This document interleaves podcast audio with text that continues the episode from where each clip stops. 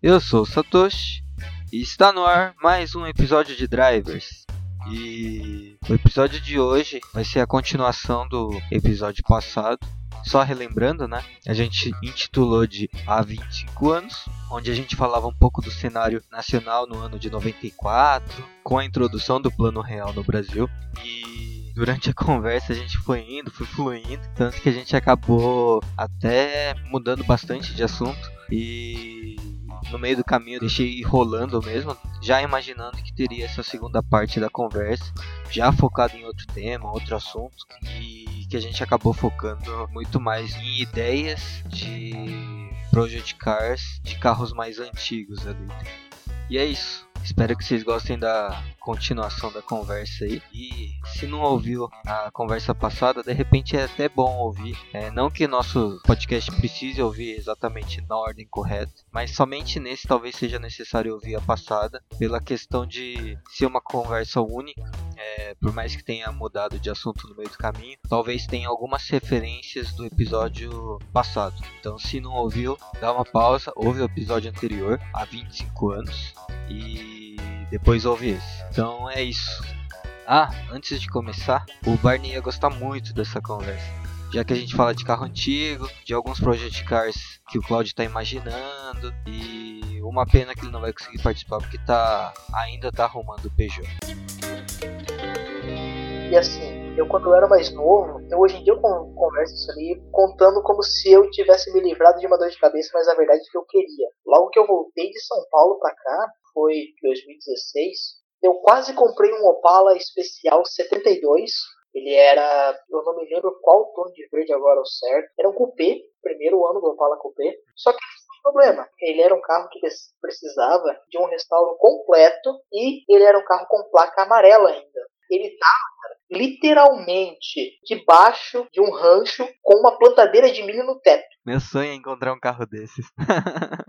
o, eu hoje em dia eu não, eu não me atentei ao detalhe para reparar no painel, porque o dash ali do, dos mostradores do painel do 72 para 73 muda, mas ele era um carro, cara, quatro cilindros, tudo de quatro marchas, não tinha cardan, é, o cofre, cara, eu abri o capô, não tinha os braços para abrir o capô, com certeza, e tinha feito um air tuck dentro do cofre. Mas não que tinha escondido a fiação, era porque arrancaram mesmo, não tinha nada, só o suporte da bateria. E nisso o cara tinha o interior dele guardado, assim, porção de porte trapo, o banco tava um pouco de espuma, tecido e arame, é, assoalho ia ter que tocar inteiro. Ele tinha uma batidinha que alguém parecia ter batido com uma moto atrás, assim, meio que estrambelhada, aqueles papezinhos de garagem, sabe? Eu fiquei olhando aquele carro e falando, nossa, cara, por quê? Por quê? E era um carro que, aquele ali eu conversei direto com o dono, era um carro de 500 pila, um carro de 500 reais. Aí eu falei, cara, eu até cheguei a esboçar uma data de pegar. Eu falei brincando que ia ser o meu presente de aniversário dos meus 17 anos. Só que aí eu pus na ponta do lado que eu ia gastar entre um guincho para buscar ele e levar para casa dos meus pais, o que eu ia gastar na casa dos meus pais construindo um local para guardar ele. Eu tinha ideia até de montar uma naquela época, casa um pouco com o que eu tinha comentado em off, de montar assim uma série mostrando o passo a passo, assim, a... Uhum. e eu queria fazer botar a mão na massa para a mão na massa para fazer serviço de solda, funilaria, mecânica daquele carro completo. Só que aí eu esbarrei numa questão que era financeira. Aí eu parei e falei, cara, me desculpa, vai doer o coração, mas eu não vou fazer isso. Acho que a vantagem do carro é que Lógico que aí você já pensou em todas questões físicas de espaço, onde ia ficar o carro e tal. Mas se você tem já tudo isso pronto, né? E é só ter o carro trazer, o carro pode esperar, né? Então você pode deixar ele um tempo lá, mexe quando der, e aí tem essa vantagem Sim. de deixar, diferente de carro novo, né? Que você não pode deixar carro novo parado que todo ano tem PVA para pagar, né? Pois é, pois é. E aí não vale a pena. Aí o custo fica muito alto. Pois é. Esse mesmo senhor que tinha seu Opala, ele tinha na mesma garagem Bellini e Corcel 1, que ele queria vender também. Hoje em dia, racionalmente falando, eu penso, se eu tivesse condição, eu pegaria o Opala, guardava, levantava ali a Bellini e o Corcel para deixar eles andando ali, mais apresentável, passava os dois para frente e com o dinheiro dos dois investia no Opala, que ele ia consumir e muito. Só que eu na época já com pouca condição para eu pagar o próprio Opala já ia dar um baita baita trabalho. Então imagina eu fazer todo o, o trabalho para o resto mesmo que esse carro ia demandar. É. Aí foi acabei arquivando a ideia. Mas esse carro de repente ainda tá lá até hoje. Pior que não, cara. Eu passei lá naquele mesmo lugar depois de pouco tempo. Porque no dia que eu conversei com ele, ele falou que o pessoal que é mais do sul, os ouvintes do sul, eles vão conseguir identificar o pessoal de Santa Catarina. Ele era um carro que ele estava na cidade de Itaiópolis, isso é Planalto Norte de Santa Catarina, é coisa de 40 quilômetros da divisa com o Paraná. E o cara e tinha, de acordo com o dono, um rapaz de Blumenau tinha ido ver o carro. Isso são, cara, uns 300 e poucos quilômetros de distância. Então, se tinha um adolescente de 17 anos com apenas paixão e sonhos querendo comprar, e se tinha um cara mais velho ali com 30 e poucos, 40, com toda a condição e estrutura para um que um carro desse ia precisar, eu acho que ele tomou um destino muito melhor com esse cara do que vindo comigo. Ou então ele foi para um desmanche de vez, um ferro velho, não sei. É, mas se o cara vem de tão longe assim, acho difícil ser pra usar peça, alguma coisa assim, né? A não ser que seja um projeto que ele já tenha lá e precise de alguma coisa específica tal. Mas pois é, não vem de tão longe só pra isso. E o que eu achei bacana de ter visto foi que ele tava com. Ok, parado debaixo de uma garagem, tava com os pneus murchos, mas ele não tava com as rodas de Opala, cara, ele tava com as rodas rally de época. E eu achei aquilo bem bacana. que engraçado isso. Pois é, eu assim, eu tenho a impressão, eu hoje em dia, assim, coisa que a gente faz depois de velho, assimilando informação, eu deduzo que ele era um, ele era um carro ali que o pessoal ali nos anos 70 e 80, quando era comum pegar esses carros para fazer bagunça mesmo, uhum. para britar, ele era um carro que o pessoal pegou para britar, aí ficou parado um tempo e o senhor que era dono dele que eu conversei comprou para tentar salvar um carro antigo no caso. Daí ele estava com o câmbio quatro marchas ali no assoalho, mas eu lembro que ele estava. ironicamente, a alavanca era polida e ele tinha uma, uma manopla diferenciada ali, como daquelas redondas com a, com a marcação em relevo. É, as rodas ali de época, ele tinha uns furos na, na traseira que remetia a alguém ter colocado um aerofóliozinho ali. Então, cara, eu acho que alguém teve maldades com aquele carro, mesmo sendo um quatro cilindros. É, isso é outro detalhe, né? Que eu até comentar. Quatro cilindros nunca foi muito desejado pelo pessoal, né? E o pessoal tava fazendo maldade com quatro cilindros, né?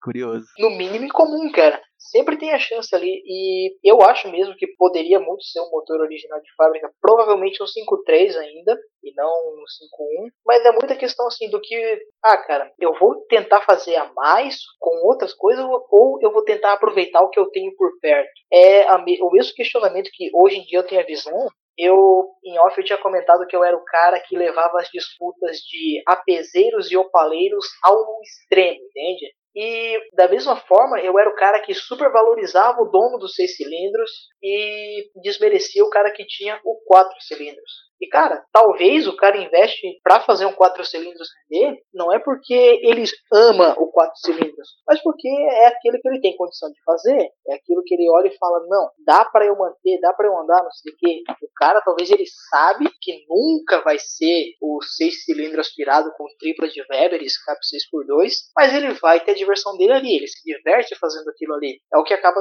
sendo mais viável. Da mesma forma que o cara que tenha, tem condição para montar, ainda falando de Opala, sei lá, um V8 350, que tem muita gente que torce o nariz, e eu olho aqui e falo, cara, bacana, tem condição, velho? Pô, abraça. Eu mesmo, eu acho que faz isso ali, já apareceu alguns à venda no Flatout, cara, é, no mínimo, uma atitude de respeito. Aí volta o assunto da, das panelinhas. Pô, cara, como é que você quer dizer que, ah, curte carro? Ah, que carro você gosta? De Opala. Mas tem que ser um, sei lá, vamos colocar um Commodoro 79, 250S, aspiradão. Não, cara. Ou você gosta de um nicho e bacana, tolera os outros, ou você não se mistura. E é difícil lidar com isso. Não, na verdade, o que eu entendo, né, é que as pessoas têm que se preocupar só com o seu carro, o seu projeto, enfim, admirar os que você gosta, que estão próximos ali, mas também respeitar aqueles que não te agradam tanto, né? Porque na minha concepção, né, que né, o seu carro, o seu projeto só vai existir se aqueles outros que você não gosta também existir, porque é um mundo que precisa de volume, né? Precisa ter quantidade. E se não tiver, esquece. Né? Porque para eles são números, são negócio, é dinheiro. A gente que consome, que é nem todo mundo que consome é por paixão de carro, mas o pouco que tem paixão pelo carro vai, precisa dele, né? Precisa que ele continue produzindo. E se continuar com essas rivalidades aí bem bestas, assim, né? De, de um modo geral. É, tudo meio que vai, vai se acabando, né? Assim como os carros autônomos vai chegar e vai ocupar boa parte, eu acho que das ruas. Então tem que se juntar, tem que torcer pro cara dar certo ali. Fala, porra, você tá mexendo no carro, tá mantendo a cultura automotiva, é isso aí, né? Tipo, não, não sigo a tua linha, não acredito nesse no que você faz com o seu carro, mas bacana que você tá mexendo, tá fazendo o mercado girar, sabe? Porque senão tudo vai sumir. E até uma, uma coisa que eu vi esses tempos, rodando pelo Instagram, coisa do tipo, que foge do comum e que eu vi aquilo e eu achei bacana. Eu vi, não me lembro, eu não vou lembrar o nome da página, um rapaz tinha montado um Maverick 4 cilindros turbo. E não era o Sung Kang do Velozes e Furiosos, era um cara aqui no Brasil mesmo. Cara, todo mundo tá acostumado a ver o pessoal, o pessoal exaltando o Maverick V8. Não, V8 é um deus. Se não o GT, o quadrijet, ou coisa do tipo. Aí o cara pega e monta aquele. montou ali uma Maverick 4 cilindros. Pô, é o mais renegado de todos. Que o pessoal pega ali os. tira 4 cilindros e bota o V8 ali, tranquilo. Mas, poxa, olha se isso ali não é o tipo de coisa que faz você pensar e falar, pô, que bacana, o cara ter, o cara botou ali um suor e um empenho para ter uma coisa que, que foge do comum. E da mesma forma que teve aqueles um que olhou, pô, cara, isso aí que você gastou no 4 cilindros YouTube, você podia montar um V8? Tem um cara que olhou e falou, poxa, que bacana, é, é diferente, acaba sendo sendo legal de se ver. Outra coisa muito doida, né, que se falou do mundo e tal, que o Maverick só é cultuado aqui no Brasil, né? Lá fora ele não é muito querido, assim. Né? É, né? ainda sobre tem um de uma cidade vizinha minha aqui. Esse eu nunca parei para olhar assim para conversar com o dono, mas ele me desperta uma curiosidade. E essa é pra galera muito da velha guarda ou então que tem o financeiro possível para isso. Eu estou falando de um Aero Willis 63 ou 64, porque a barbatana dele ela ainda é, ela é cortada de fora para dentro e ela não é inclinada que nem é no Itamaraty, por exemplo. É a primeira geração, por assim dizer, do Willis quadrado 72, ele ainda é bem arredondado, bem parecido com um Kaiser RJ, com um Bel Air. Olha, cara, eu chuto uns 10 anos que eu sei que aquele carro tá naquele lugar. Porque eu lembro de quando eu era criança, que eu viajava de ônibus, eu lembro de já, de já ver ele parado. Eu só não sei agora precisar quanto tempo a mais que isso ele tá no lugar. Eu já vi aquela carroceria ali e pensei, cara, vou parar ali um dia? Não vou. Será que eu devo? Não. Putz, quantos carros dessa safra sobreviveram aos dos anos 70, 80 e estão aí rodando até hoje, será? Eu acho que nem roda mais.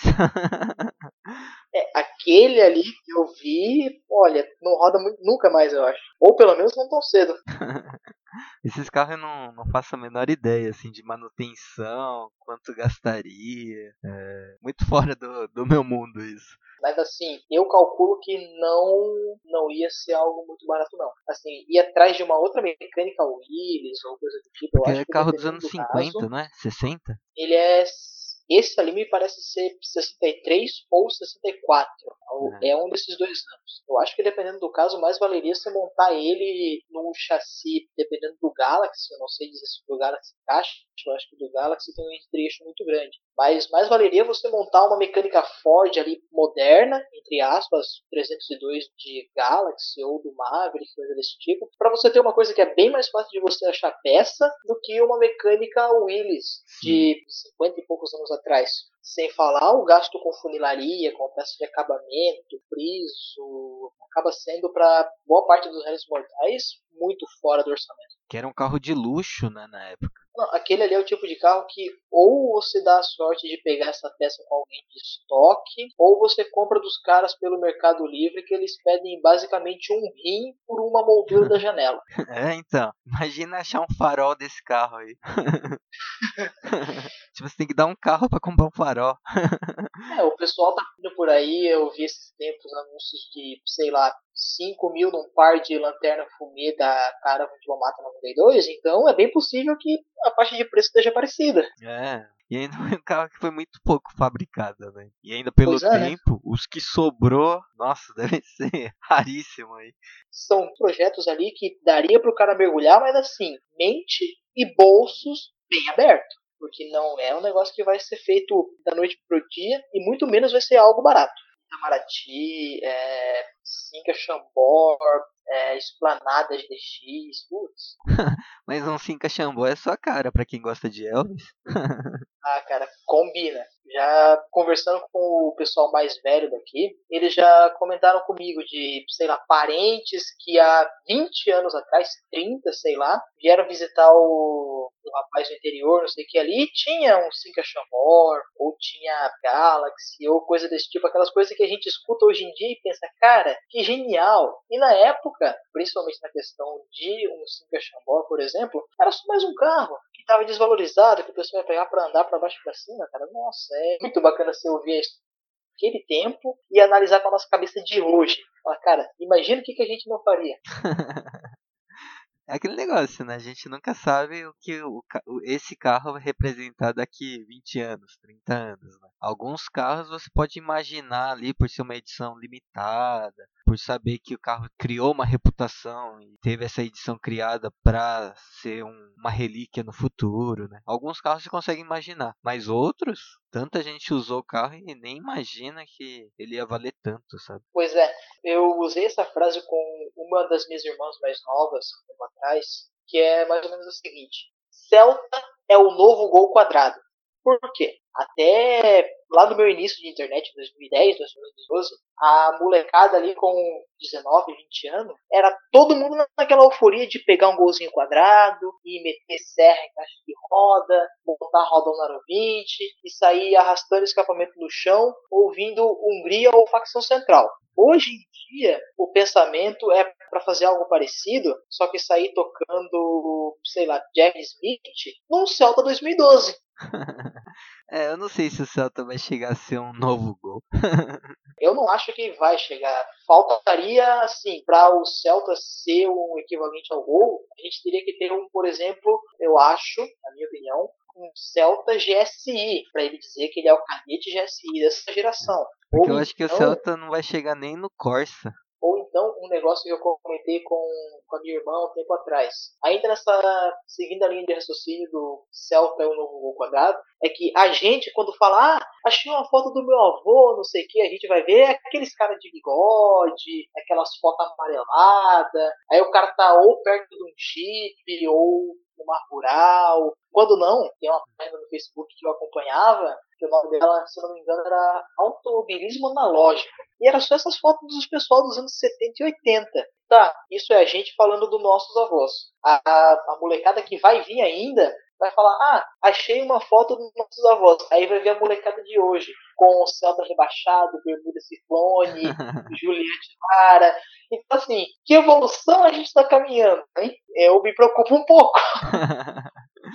Mas já que você falou desse Celta novo Gol, eu acho que indo para motores, né? Eu acho que o TSI vai ser o novo AP. Tem chances, cara. Assim como o, o, o EcoBoost da Ford pode ser o novo Flathead, né? Também pode.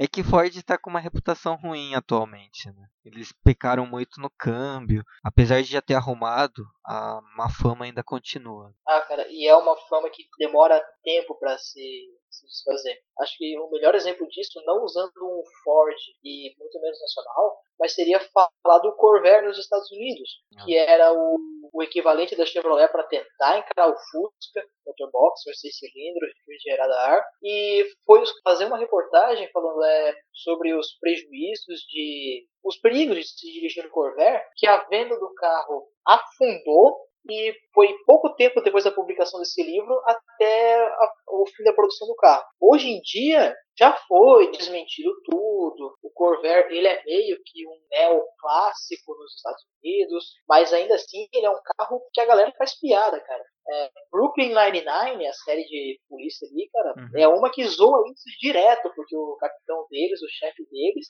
tem um Corvair conversível.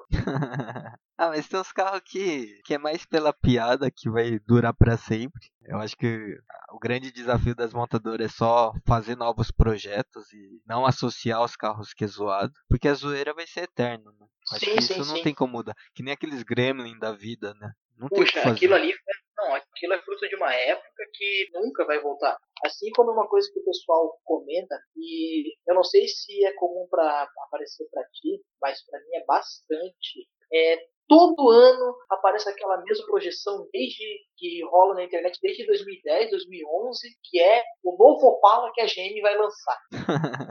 Cara, eu eu nem abro mais aquilo, porque eu acho que quando eu era moleque, eu consumia aquelas fotos de todas as formas possíveis. E eu consigo olhar hoje em dia e falar, cara, a Chevrolet nunca mais vai fazer algo do tipo, cara, esquece. Ela não vai nem produzir no molde antigo, tipo que a Volkswagen fez com o Fusca, nem ela vai fazer um lançamento de um carro totalmente próprio e colocar o nome do carro que foi o, o líder gama de produto deles por anos. Primeiro, porque isso ia gerar uma comparação imediata com o carro que um dia foi, e nada impede de ser uma proposta totalmente diferente. E segundo, porque a chance disso gerar um ódio tremendo contra a Chevrolet é gigante. A pegar, por exemplo, a Ford que vai lançar um SUV e colocar o nome de Maverick. Aí imagina, sei lá. É só pegar o exemplo, o exemplo do Eclipse, né? Sim, sim, sim. Agora, seguindo a a linha de raciocínio, imagina que louco. A Chevrolet tira o Onix de linha, que é o carro mais vendido do Brasil atualmente, e ela vai criar um novo hatch, tipo o Opel Corsa, e o nome desse novo hatch vai ser Opala. Imagina a bagunça que ia ser, cara. Primeiro, a primeiro sinal de projeção, a galera ia cair matando. Chegou a época do lançamento, piada na internet bate pronto. E o pior de tudo é, ver, eu vejo esses posts na internet, eu já nem comento. Porque você vai olhar os comentários e ver uma galera dizendo que não vai acontecer, vai ver uma galera dizendo que vai ser show. E cara, aí você pensa o seguinte: eu gasto argumento com essa galera, ou eu fico quieto porque no final das contas, se eu gastar argumento ou não, não vai mudar em nada. É que nome é uma coisa muito complicada, né? Que você sabe que é um projeto novo, não tem nada a ver com aquele anterior. A não ser que você faça uma releitura, alguma coisa assim, mas o carro é muito mais focado em carro conceito do que carro de linha de produção. Coisas que já Sim. aconteceram em algumas apresentações de salão do automóvel, que traz um- uma releitura de um carro ali, mas só para apresentação. Agora, quando você vai para a linha de produção, se você vai querer resgatar um nome, que nem o Eclipse fez, a Mitsubishi, é, a estratégia que eles acabaram fazendo foi super errada, porque, enfim, não sei que mercado eles pegaram para estudar, mas a ideia do Eclipse Cross não tem nada a ver com o Eclipse antigo, o que a gente conhece, né? Na verdade, ele chama Eclipse por causa do vidrozinho traseiro ali que remete ao, à divisão ali como se fosse a lua e o sol entrando, né? Essa era a ideia do Eclipse. Só que aí eles jogam um nome que já foi da própria montadora e que pegou super mal. E aí as pessoas têm que entender projetos diferentes, não é o mesmo carro, né? Você não pode comparar um, um Eclipse que a gente estava acostumado, esportivo, com esse SUV aí que chegou, sabe? Não, e ainda nessa. Tinhas mencionado releitura, algo, por exemplo, o que a GM fez com o Camaro nos Estados Unidos, o que a Ford fez com o Mustang, ou o meu favorito, e aí até vai para a questão de de produção. O que a Dodge fez com o Challenger, cara, é algo para um mercado que lá, lá fora tem um fluxo ali, tem uma galera que curte e vale a pena você fazer esse investimento, porque aqui no Brasil isso é algo muito longe do, da realidade do popular, por assim dizer. Porque o Opala, por mais que ele fosse o basicão, ele sempre teve aquele status de ser algo mais caro, algo mais buscado. E aí numa questão bem, bem pessoal, primeiro, pegando por exemplo o Challenger, já começa que ele é um carro que, para os padrões de hoje, ele é totalmente errado. A plataforma vem da. Eu não vou lembrar de qual Mercedes que é, aquela da, da a sedã da década de 90, com os quatro farolzinhos redondos. O Challenger, eu li uma reportagem de uma quatro rodas falando que eles pegaram o protótipo da releitura que eles apresentaram no salão de Detroit e levaram para o túnel de vento. O capô saiu voando no túnel de vento. Então eles tiveram que readaptar um monte de coisa do protótipo até chegar na linha de produção. Aí, assim, tá, vamos, vamos imaginar o cenário atual. O Brasil só um carro pequeno, um médio e tal. O Opala, ele é o quê? Ele seria considerado um sedã do porte do Cruz?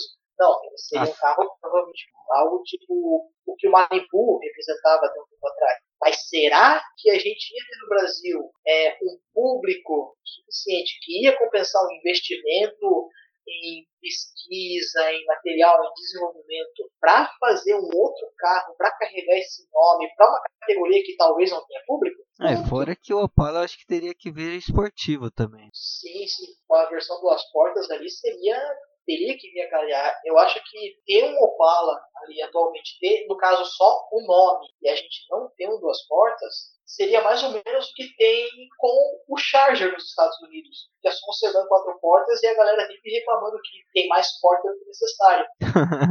É, eu acho que o Opala não vai voltar, pelo menos nesse, nesse momento. Ainda que não é um momento bom para um sedã grande voltar, sabe? Ou versão coupé, enfim não é o momento. Agora, se fosse um SUV do passado, sei lá, resgatar um veraneio, sabe? Brasil Van, né? Esses carros que foram picapes médias ou SUVs grandes de verdade. Aí sim, pensar numa releitura e voltaria. Mas de resto. Ou então, uma versão duas portas da Trailblazer. Chevrolet Trailblazer Bonanza, cara. Pensa que bacana.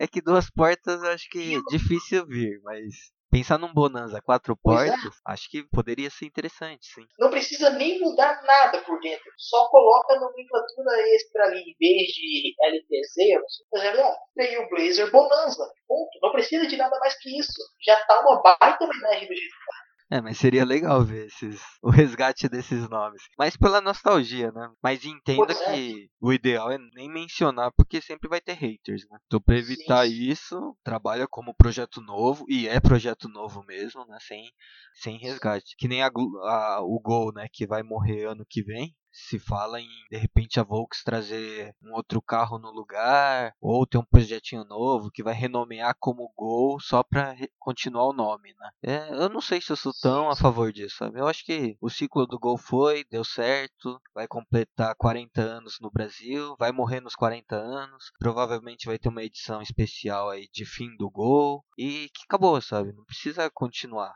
Aí agora, uma boa, já que o Gol vai acabar Volkswagen, vamos dar uma ajudinha ali quanto aquele protótipo lá do Gol GT do salão de 2016, né? Essa de vida por duas cordas, pode ser ali suas 200 unidades ou 2 mil, não sei, mas fica uma coisa comemorativa, pô, aquele conceito do Gol GT 2016 é bonito pra caramba de se ver. Tem um motorzinho ali 1.4, um câmbiozinho DSG, nossa, isso ia ser gostoso pra caramba de andar. O ruim é que ia virar carro de nicho em pouco tempo, né? É, mas não tem jeito, né? Esses carros com uma pegada mais esportiva, vai ser sempre de nicho, né? Principalmente no Brasil, que a gente não tem o hábito de ter esse tipo de carro. E carro esportivo no Brasil obrigatoriamente é caro, né? Coisa que teoricamente não deveria fazer tanto sentido, né? Pois é, pois é.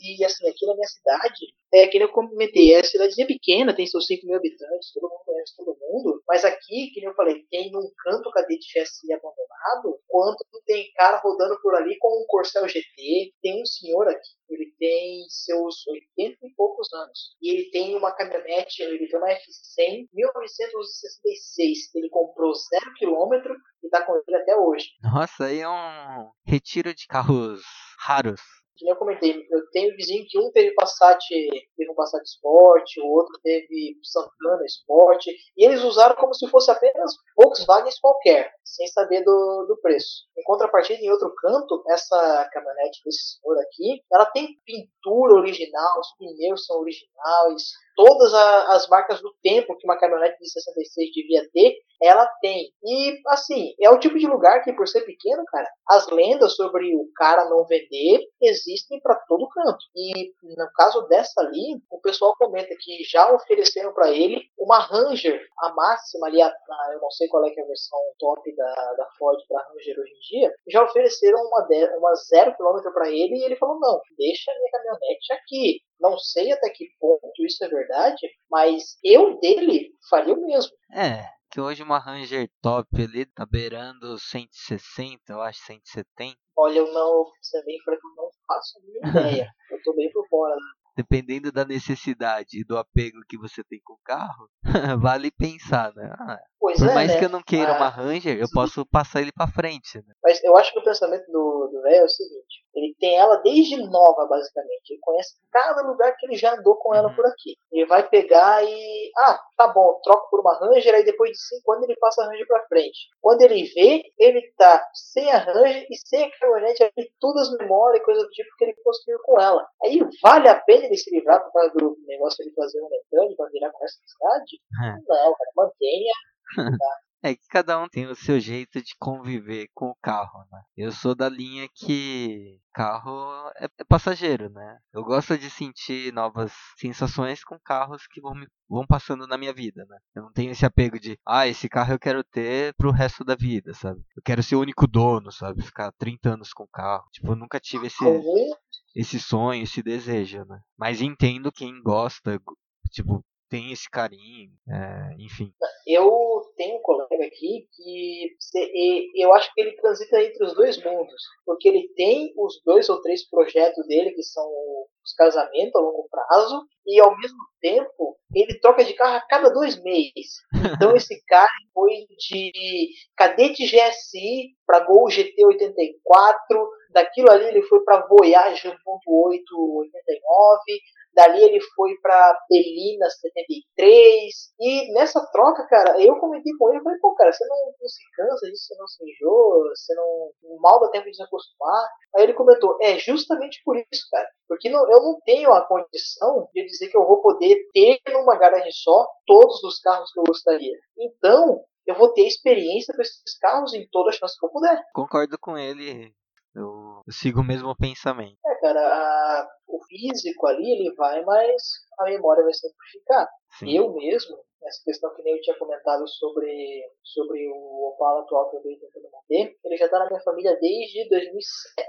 Foi meu pai trocou o Commodore que ele tinha nesse SL. Foi nele, cara, que eu tenho um certo carinho, porque foi nele que eu aprendi minha noção básica de mecânica. Eu gastava tarde ajudando meu pai a eh, era super comum ele desmontar aquele motor inteiro e deixar só o, o bloco dos pistão ali à mostra e montar de volta durante um sábado. Eu ajudava ele a regular a marcha lenta. Eu aprendi a regular a marcha lenta do Weber de corpo duplo hoje na Dobala no ouvido, na, quando eu era mais novo. Ajudei ele com manutenção sem troca de amortecedor, coisa do tipo. Tirando isso, que nem eu comentei, o pai pegou Citroën, o pai teve Gol, e o Opala sempre ficou parado ali, com aquela questão ali de o peso da memória. E por causa disso ele nunca saiu do lugar. Foi o primeiro carro que eu dirigi depois que eu tirei a habilitação. Eu falei para mim algo, falei para mim, cara, eu já tinha, eu tinha sofrido um acidente de moto quando eu tinha 14 anos. Eu aprendi a dirigir com 13. É, eu tinha capotado o Gol que o meu pai tinha também. Eu fiquei pendurado num barranco quando eu tinha 15 para 16. Aí eu falei, cara, se eu quero chegar a um ponto de um dia falar, não, eu vou andar com o Opala, eu só vou fazer isso depois que eu tirar a habilitação. E foi ele, o primeiro carro que eu dirigi depois que eu tirei a habilitação. Mas aí eu tive algumas mudanças na minha vida. Eu mudei de cidade, eu comecei a fazer faculdade, então eu acabei encostando o Opala, cara, em dezembro de 2017, e ele ficou parado até mês passado. Mês passado que eu acabei vendendo o Gol, eu falei, cara, eu vou pegar esse, esse dinheiro ali, eu podia fazer uma pancada de outra coisa, mas não, eu vou ressuscitar o Opala, porque ele tá há 11 anos na minha família, e é uma memória que tá morrendo, tá se perdendo, cara. O carro foi feito pra andar eu comento com todo mundo. Cara, se é algo que se, se você parar para analisar racionalmente, você não faz. Porque não te dá lucro nenhum. Você faz ali porque você gosta, porque tem um empenho, porque a, o sensorial ali, de você aproveitar aquilo, dinheiro nenhum vai pagar, dinheiro nenhum vai cobrir. E é basicamente esse esforço. Eu, desde o período de recesso que teve aqui em julho, passei uma temporada lá com meu pai, então foi época de drenar óleo antigo do motor, encher o tanque. Esse final de semana que eu tive lá agora, eu levei o carburador dele, que teve que trocar kit de reparo completo, porque, poxa, um ano e meio parado basicamente é bastante coisa. Dei ele da garagem final de semana, matei a saudade de andar com aquele carro em uns 2 ou 3 quilômetros, cara, e eu vou te dizer, que saudade que eu tava daquilo. Demorou pra me acostumar, porque anda em gol pra lá e pra cá, aí pega um Citroën ou coisa do tipo. Poxa, um ano e meio você desaprende muita coisa, mas por todo envolvido é um grande barato fazer isso. Né? A gente veio falando do, dos carros antigos que tem na sua cidade. É... Hoje você tem algum Project Car em casa, além desse Opala que você estava fazendo? Ou mira algum outro aí já para começar?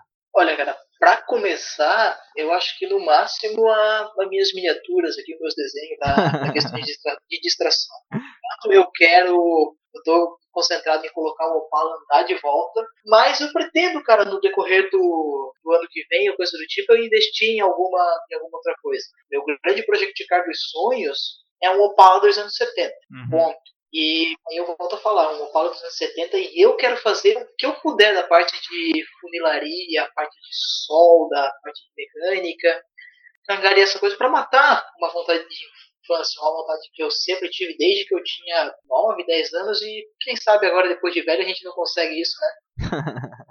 Hoje eu tô em busca assim de um carro aí mais antigo, para quem sabe começar. Provavelmente vai de Volks que acho, ainda acho que é mais fácil de mexer. Ah, cara, um gol quadrado ali, cara, aqui no sul, principalmente, você acha bastante quadrado com uma estrutura boa e uma mecânica ok e por um preço bem acessível. Eu vi há poucos dias atrás quando eu comecei a mexer com Opala, uhum. um rapaz vendendo Gol GTS 92 por 6 mil reais. Nossa, preço bom. Sim, cara, um GTS preto. Na minha cidade vizinha tem um cara vendendo um GTS impecável por, se eu não me engano, 12 ou 14. O azul Mono. anuncia em algum lugar, assim?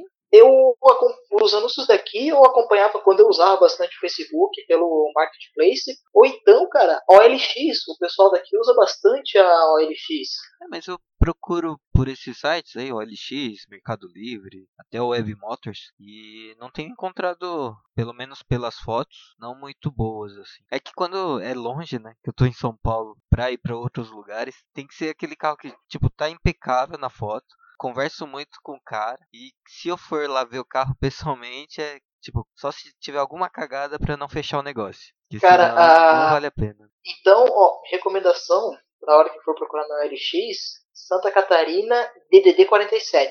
DDD 47, você acha bastante coisa boa. E ainda já no assunto de Volks, irônico, eu fui numa cidade na maiorzinha aqui da região, onde fica a gerência de educação há poucos dias, porque eu tinha expandido minha carga horária com coisa de educação de jovens e adultos aqui da minha cidade. Uhum. Aí nisso os caras não sobre uma reunião ali, um encontro com os professores na segunda metade do ano, para apresentação, sabe, esclarecer algumas dúvidas para os novatos, coisa do tipo. Cheguei um pouco mais cedo no lugar e falei, ah, vou no banheiro aqui rapidinho. Tô eu tranquilo no banheiro, eu olho na janela e eu vi uma garagenzinha. Falei, ué, uma garagem aqui atrás desse prédio, é um prédio antigo, cara. O prédio ele tem a marca a primeira pedra sentada em 1935. Falei, ah, que legal, né? Vou olhar o que tinha naquela garagem. Naquela garagem escondida, cara, tinha um gol quadrado, um GTI branco pérola 94 vi aquilo e falei, ah não, você tá brincando. Aí eu saí e fui ver aquele carro, cara. Uhum. E eu não sei dizer se é um GTI legítimo, mas ele me pareceu. A única coisa, eu até filmei o carro, mandei e mandei para minha irmã mais nova e falei, olha, podia ser o meu, mas não é.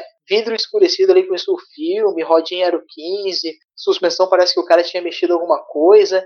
Eu fiquei uns 5 minutos olhando aqui e falei, cara, que bacana, né?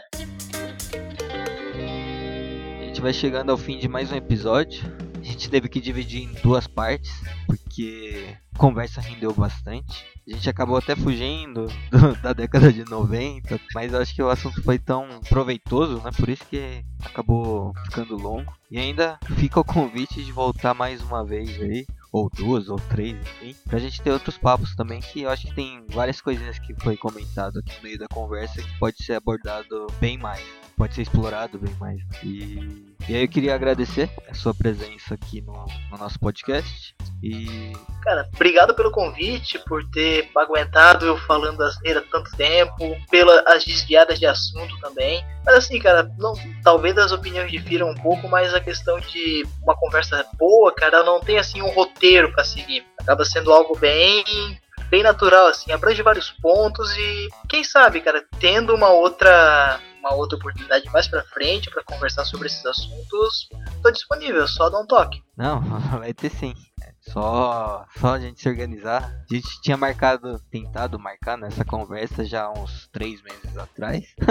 Demorou para acontecer, mas agora acho que tende a acontecer com mais frequência. Sim, sim. Fico aguardando ali o, os outros convites. Você quer deixar algum contato, alguma coisa assim, para o pessoal quiser entrar em contato com você? É, aproveitando ali já então a momento do Merchan. é, eu trabalho ali com. Eu tinha comentado ali com a profissão, trabalho ali com aula de inglês, eu lido com a questão de desenho automotivo desde moleque. Então o cara ali, sei que tem um projeto ali de desenvolvimento, coisa do tipo, quer debater uma ideia, pode entrar comigo em contato pelo Instagram, cara, no arroba Elvis underline fan, underline de novo é, eu posso fazer um projeto do seu carro ali, um, um resultado final ali para a tua ideia, dar uns palpites também, tanto interna quanto externa. Quem sabe até montar uma miniatura, porque o cara que ele tem um projeto, ele fica imaginando, cara, pô, isso aqui na vida real inteiro, como é que seria? Para isso, cara, eu posso providenciar uma miniatura ali pelo tempo que eu tenho de experiência com modelismo também. É uma forma de, para mim, é um passatempo e pro cara que ele tem esse essa paixão ou coisa do tipo, eu sei que ajuda um pouco com lidar a, a questão de ansiedade. E mais uma vez, obrigado pelo convite, cara, pela conversa boa ali. E aguardo ali os, os próximos papos. Eu que tenho que agradecer mais uma vez, né? E é isso. Bom, Bom, e se você também tem tá pensando em desenvolver algum projeto é, de um carro em um carro antigo, quiser compartilhar com a gente, nosso Instagram é podcast.drivers, o nosso e-mail é podcast.drivers@gmail.com. Também aproveita para mandar feedback, sugestão de tema, sugestão de convidado, nos envia foto do seu carro também. É, se quiser participar de uma gravação, se quiser ser um patrocinador ou parceiro, é, aproveite também para seguir a gente no Instagram. Lá a gente coloca curiosidades do mundo automotivo, além de colocar complementos de conteúdo e correções dos episódios que foram ao ar, né? Então a gente ratifica ou retifica. É, se ainda não se inscreveu no nosso canal, no seu agregador de podcast, considere se inscrever. É, Aí você sempre vai receber notificação de quando tiver episódio novo. Se você usa o iTunes, considere classificar a gente com 5 estrelas para dar uma força aí. É, isso ajuda a gente a ficar melhor ranqueado na plataforma. E aí para quem se interessa pelos carros, a gente vai aparecer ali como sugestão pro pessoal. É, se você tem algum amigo que não sabe o que é podcast, compartilhe o nosso site com eles, porque lá dá pra ouvir a gente também, dá pra baixar, dá pra mandar por WhatsApp pra galera. E acho que é isso. Espero que tenha curtido esse episódio e valeu. Opa, brigadão. Boa noite ali, cara. Tchau.